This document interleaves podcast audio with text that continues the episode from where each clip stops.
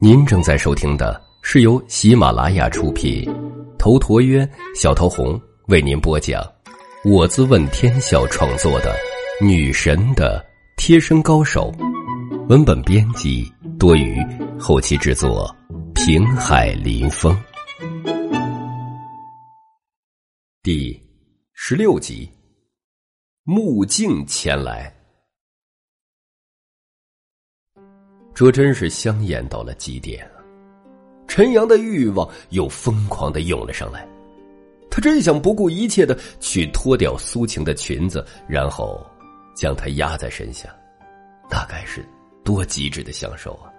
可是，陈阳还是狠狠的压制住了这种欲望，就像苏晴是花自己一旦这么做，等于是摧残了这花将来便没有机会欣赏这花的美好，他觉得自己不能辜负苏晴的信任，所以陈阳狠狠的喝了两口冰啤酒，压下肚子里的火之后，这才帮苏晴洗脸洗脚，最后关灯，默默的离开了苏晴的房间。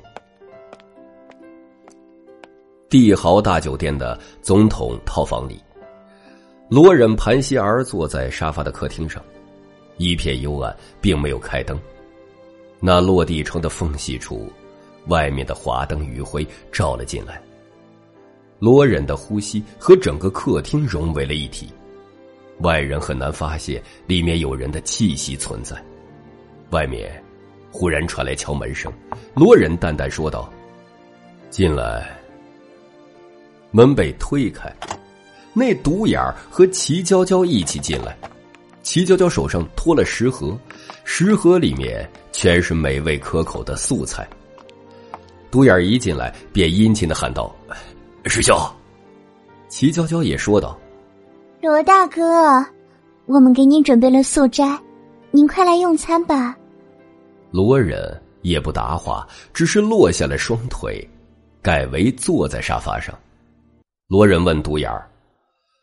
通知的怎么样了？独眼不敢怠慢，回师兄的话，朱洪志、薛连虎、刘正义三位大师都答应前来做公证了。至于鹰王还有小武王，他们都说抽不开身，所以不能前来。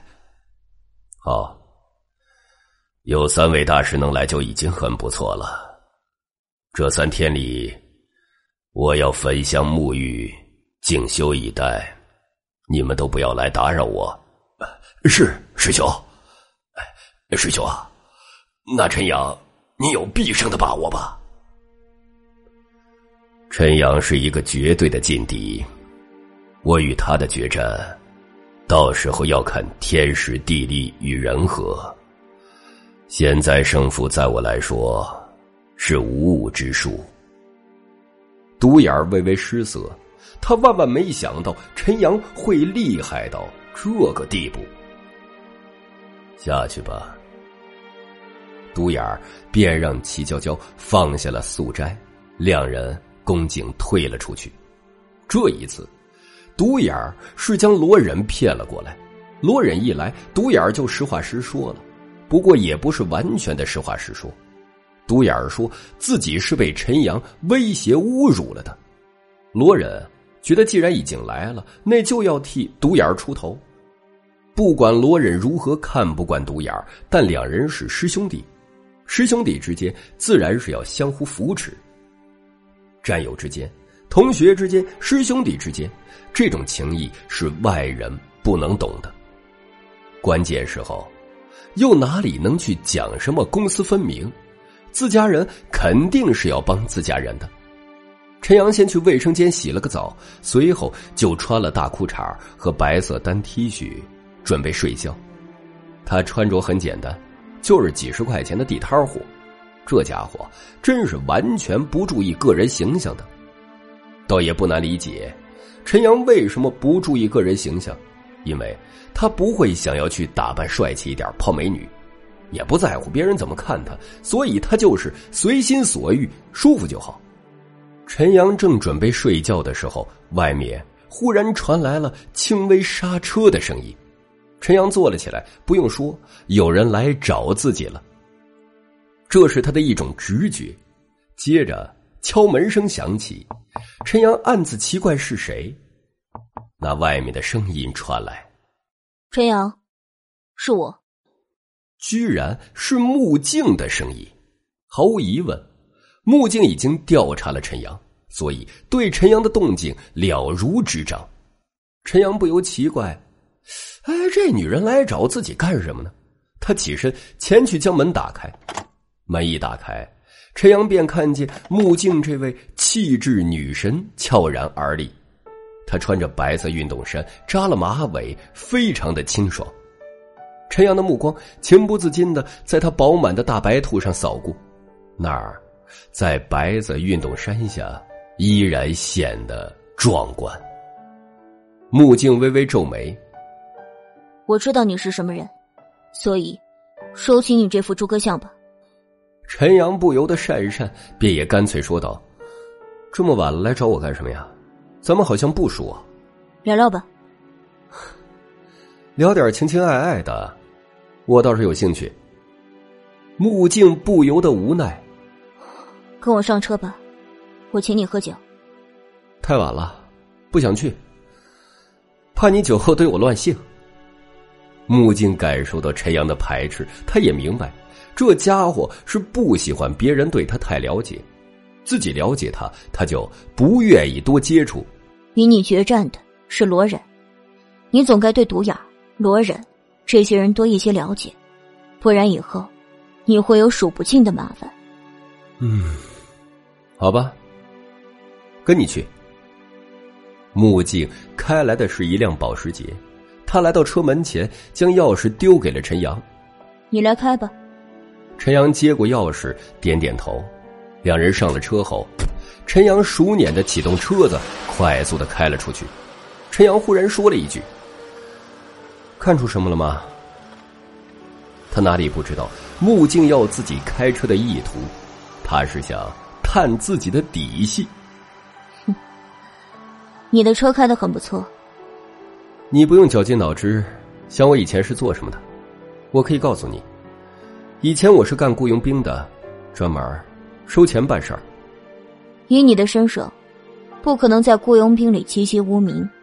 你说一说，也许我听说过。我好像没有问过你什么，你这个习惯可不好。